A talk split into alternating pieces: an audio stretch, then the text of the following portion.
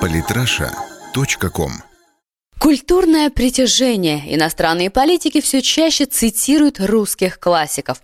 Анна Гарде. Русская классическая литература на протяжении многих лет пользуется очевидной популярностью за рубежом. В книжных магазинах Европы с легкостью можно встретить, например, книгу «War and Peace» by Лео Толстой. При этом читают иностранцы не только русскую прозу, но и поэзию. С годами популярность русской классики только растет, настолько, что и среди политиков теперь стало модным цитировать русскую литературу.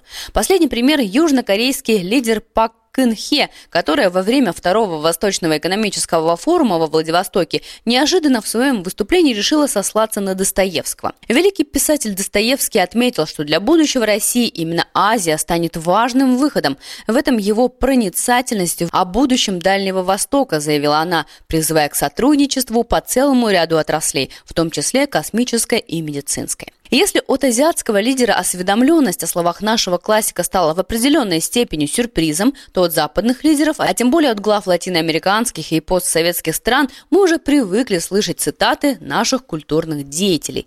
При этом можно отметить, что несомненный пик пришелся на последние два года. Это позволяет нам с уверенностью говорить, что чем сильнее становится Россия на международной арене, тем чаще политики цитируют русскую классику. Причем, если южнокорейский президент использовал этот прием во время переговоров с Владимиром Путиным, то ряд западных политиков и бизнесменов вспоминают наших писателей в сложных внутренних ситуациях. Деньги, свобода, красота и Достоевский. Так ссылка на Федора Достоевского пригодилась члену правления Бундесбанка ЦБ ФРГ Карлу Людвигу Теле в дискуссии на тему необходимости наличных денег. Деньги есть чеканная свобода, аргументировал он важность разнообразия платежных инструментов. Конечно, полная цитата «деньги есть чеканенная свобода, а потому для человека, лишенного совершенно свободы, они дороже в десятеро, а если они только брякают у него в кармане, он уже наполовину утешен, хотя бы и не мог их тратить, из записок «Мертвого дома», написанных Достоевским в 1860-61 годах, не относится к наличным и уж тем более безналичным расчетам, однако это уже не так важно. Немцы и корейцы не одиноки в своей любви к Достоевскому. Вместе с ними теплые чувства к писателю питает белорусский президент Александр Лукашенко, который ссылается на его произведение в послании народу и парламенту. По его словам, государство должно давать людям максимум свободы, однако многие к этой свободе не готовы. В подтверждение этому он привел цитату Достоевского о том, что нет для человека ничего невыносимее свободы. Гениальный писатель прав. Получая свободу, человек вдруг понимает, что он взвалил на себя тяжелую ношу, потому что свобода предполагает ответственность, человек сам должен принимать решения и сам за него отвечать. Александр Григорьевич Лукашенко.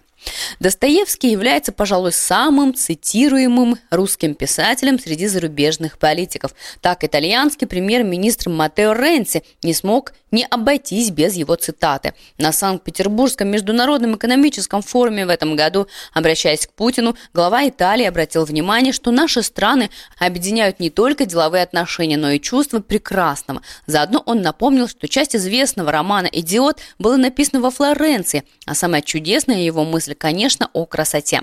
Один из его персонажей задал вопрос, какая красота спасет мир? Я полагаю, что именно красота спасет мир, сказал итальянский премьер, подчеркнув, что речь идет не только об эстетической составляющей.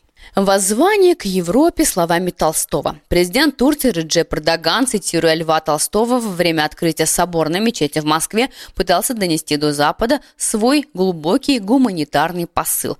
«Я хочу возвать отсюда ко всему миру и прежде всего к странам Европы» словами великого русского писателя Льва Толстого. Кажется только людям, что они с заботой о себе живы и что живы они одной любовью – Пламя пожара на Ближнем Востоке мы должны стремиться потушить своей любовью, добром, справедливостью, слушая голос совести, сохраняя историю, культуру, религию живущих в этом регионе. Реджеп Эрдоган. Так он призывал Европу решать проблему беженцев с помощью всеобщей любви, а не попытками перекрыть границы и оставить людей умирать в море. Жесткие стихи Маяковского для нелегких времен. В последние два месяца зарубежные политики стали вспоминать и Маяковского. Похоже, русская литература как инструмент мягкой силы работает настолько хорошо, что даже украинский президент заговорил его стихами.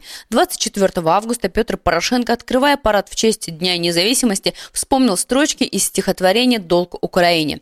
Товарищ Москаль, на Украину шуток не скаль, изрек Порошенко, пытаясь объяснить смысл парада. Только вот Маяковский в стихотворении вкладывал совершенно иной смысл, намекая на то, что русские живут по соседству с украинцами, но ничего о них не знают. Собственно, и обращался он к себе.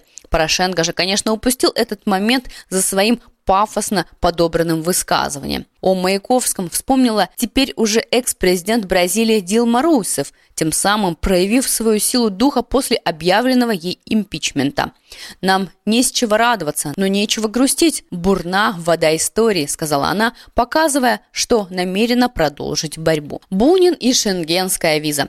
В российском представителе ЕС, в свою очередь, цитируют Ивана Бунина. На пресс-конференции, посвященной новым правилам получения шенгенской визы, посол Евросоюза Вигаудас Ушацкас начал свою речь с цитаты писателя. Три вещи делают человека счастливым – любовь, интересная работа и возможность путешествовать. Это не первый случай, когда политики цитируют Бунина. Еще в 2010 году экс-президент Украины Виктор Янукович, выступая на могиле Тараса Шевченко в Киеве, охарактеризовал вклад последнего в мировую литературу цитатой русского писателя. Самый талантливый, самый благоразумный среди людей, абсолютно гениальный поэт, так сказал у Шевченко Иван Бунин, заявил тогда политик. Басни Крылова и киргизская оппозиция. В Киргизии же политическая ситуация настолько комичная, что президент ссылается на басни Ивана Крылова. Алмазбек Атамбаев на церемонии награждения многодетных матерей страны орденами «Богатырская мать» раскритиковал оппозицию – Какая разношерстная публика. По неволе вспоминается басня Великого Крылова «Квартет». Помните?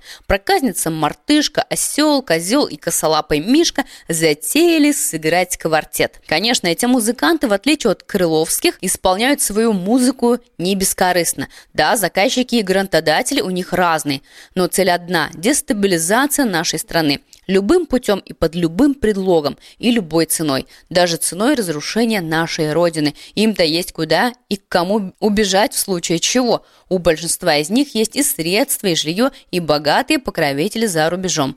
Алмазбек Атамбаев. Такие частые ссылки на русскую литературу, безусловно, свидетельствуют о росте популярности культуры России в целом. Она, в свою очередь, является одним из сильнейших инструментов нашей мягкой силы, эффективность которого говорит о правильности внешнеполитической стратегии страны. Самые интересные статьи о политике и не только – Читайте и слушайте каждый день на сайте polytrasha.com.